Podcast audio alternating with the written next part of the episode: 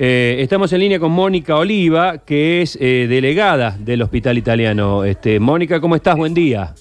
Ah, buen día. Acá Bueno. Bueno, aquí está. ¿Estás en cuarentena, Mónica? Sí, sí, estoy en cuarentena porque nos hicieron el hisopado a todos y bueno, nos dieron la cuarentena después del hisopado, ¿no? Está bien. ¿El hisopado cuándo te lo hicieron? Y me lo hicieron el día viernes, primero de mayo. El día viernes, o sea que hasta que tengas los resultados pasarán unos cinco días. Eh, no, a mí ya me lo dieron el resultado, este, gracias a Dios me dio negativo. Bien. Bien, ¿y cuántas son la- las personas que están afectadas a esta, a esta cuarentena dentro del hospital? Y es bastante, somos muchos los que hemos estado trabajando y en- y bueno, yo creería que la mayoría, no tengo no tengo bien el porcentaje. Todavía hay compañeros que están trabajando, así que en realidad el porcentaje bien bien fehaciente no te lo puedo decir. Está bien, pero, pero es importante la cantidad. Sí es importante la cantidad, sí. Eh, ¿Ustedes tienen eh, a esta hora eh, alguna novedad relacionada con este nuevo foco de contagio que se produjo en el hospital? Que, que lo- los, primeros indicios apuntaban un poco, bueno, este, sabemos que básicamente el, hospital tiene una, importante, importante población que viene del PAMI, se habló de, los internados del geriátrico de, de Saldán, que fueron todos a parar al italiano, pero también se habló de otro foco. ¿Qué información tienen ustedes hoy? Y mira, nosotros eh, en realidad sabemos de los pacientes que vinieron de Saldán, eh, también sabíamos de un paciente que estaba en un área limpia porque el hospital se había preparado en, digamos, en áreas complicadas, en área amarilla, que era para cuando entrabas con fiebre, y en área limpia. Bueno, el, el caso pasó en un área limpia y bueno, de ahí empezó el tema esto de este que se trasladó un poco también uno del, del área limpia, un personal ahí salió eh, contagiado, bueno, pero era por un paciente que, que estaba ahí, que se había Moni- tomado quizás las precauciones como corresponde o, o no sé, viste, pasó eso y bueno, de ahí empezó a suceder de, de que después se expandió un poco.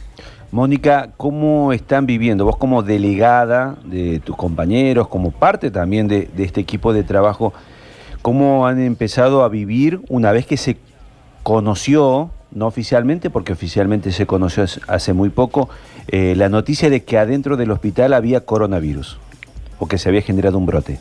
Nosotros como delegados siempre estuvimos presentes porque, bueno, a raíz que nos daban capacitaciones, siempre estando atentos que a la gente se le otorgara los elementos necesarios, eh, los lugares que estaban preparados para tener a los pacientes que tuvieran las cosas, eh, sea lo más esencial, ¿no? Para protección del, personal, este, siempre estuvimos presentes en todos.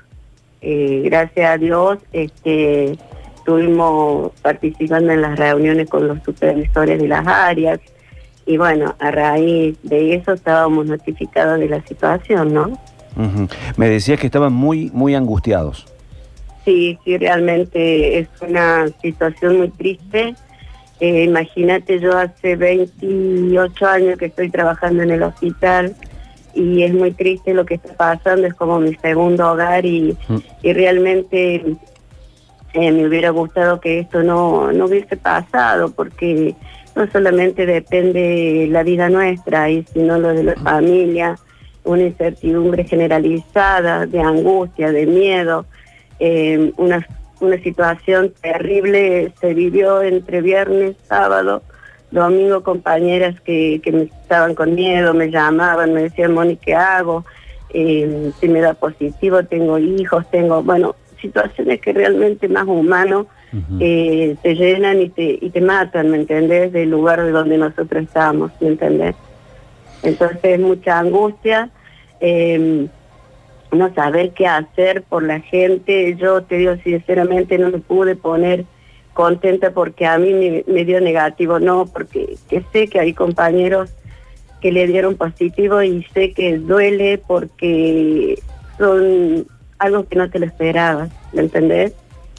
Eh, no sé cómo explicarte lo agobiante que fue todo esto. Y no, no, no, no podemos imaginarlo porque a Dios gracias no nos ha tocado todavía, pero, pero tratamos de ponernos en, la situación y, sí, evidentemente de ser un, hecho Además se desesperante. Se prepararon para esto, Sergio, no se prepararon, armaron todo, porque no solamente el Hospital Italiano como institución, sino, como ella dice, una familia de enfermeros, médicos, para tratar a estos abuelos que venían de Saldán, porque la gran mayoría fue ahí y aún no saben por dónde se coló el virus.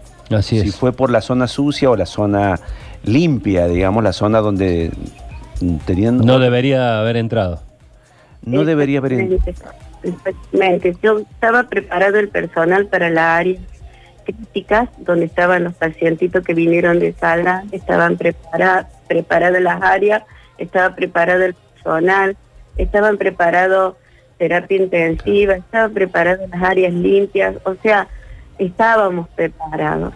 No sabemos realmente cuál fue, cómo se mandó todo, pero pasó y, bueno, es algo, no sé si es algo inevitable, porque nosotros tenemos conocimiento que al tener pacientes con índoles de infectologías de alto nivel, digamos, como la gripe A, y todo lo que uno puede tener ahí adentro, neumonía y todo eso, uno sabe que tiene los recaudos y todo eso, que desgraciadamente estamos expuestos, pero no sabemos cómo sucedió esta gran infección. Así. Muy contagioso, muy contagioso, da, da pruebas de ir transformándose este virus y de meterse y que genera este tipo de, brotes eh, epidemiológicos que son se vuelven incontrolables y que vulneran cualquier sistema. ¿no? Bueno, eh, ahora se investigará, tendrá la responsabilidad del COE, la provincia, el Ministerio de Salud, para ver si realmente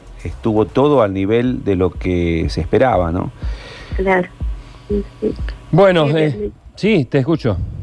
Sí, realmente creo que muchas veces por ahí em, no le damos importancia a la vida y la vida tiene mucha importancia, ¿entendés? Y bueno, por ahí necesitan el trabajo, necesitamos que crezca nuestro lugar de trabajo y nos olvidamos de eso también un poquito, que la vida es muy importante. Hmm. Eso duele, ¿me entiendes? No tendría que haber pasado para mi parecer, o si pasó, no sé por qué fue, pero duele. Duele mucho estar en esta situación. Bueno, Mónica, te agradecemos muchísimo este contacto, fuerza eh, y hay que atravesar esta situación. En, estos días me he encontrado, desgraciadamente, diciendo esta frase a mucha gente que no está en la situación en la que estás vos, pero bueno, este, el ánimo va decayendo en general, gente que, que por su trabajo que no se activa, o sea, por miles de razones. Y, desgraciadamente acá no hay forma de, pasar esto que no sea pasándolo. En otras ocasiones uno decía en las épocas de los estallidos hiperinflacionarios, y me voy, vendo todo, lo poco que tengo y me voy otro. Acá no hay forma de huir. Y no sé si tendrá familia, eh, Mónica, ¿cómo estará eh, conformada? Eso, ese dato muy importante, Mónica, ¿cómo se compone tu familia? Eh, yo estoy, tengo tres hijos, obvio que ya están grandes, yo vivo sola. Ajá pero a raíz de todo esto somos muy familiares a pesar de que, que yo estoy separada de ellos, este siempre venían los fines de semana, tengo nietos y ahora hace, desde que está este procedimiento de este virus, no hace mucho que no los veo, solamente videollamada y bueno, hace falta un poquito de ese afecto, ¿no? En estos momentos tan necesarios. Mónica, un beso. Un beso enorme te mandamos, ¿eh? Y que todo mejore. Va a mejorar, va a mejorar. Muchísimas gracias, buen día.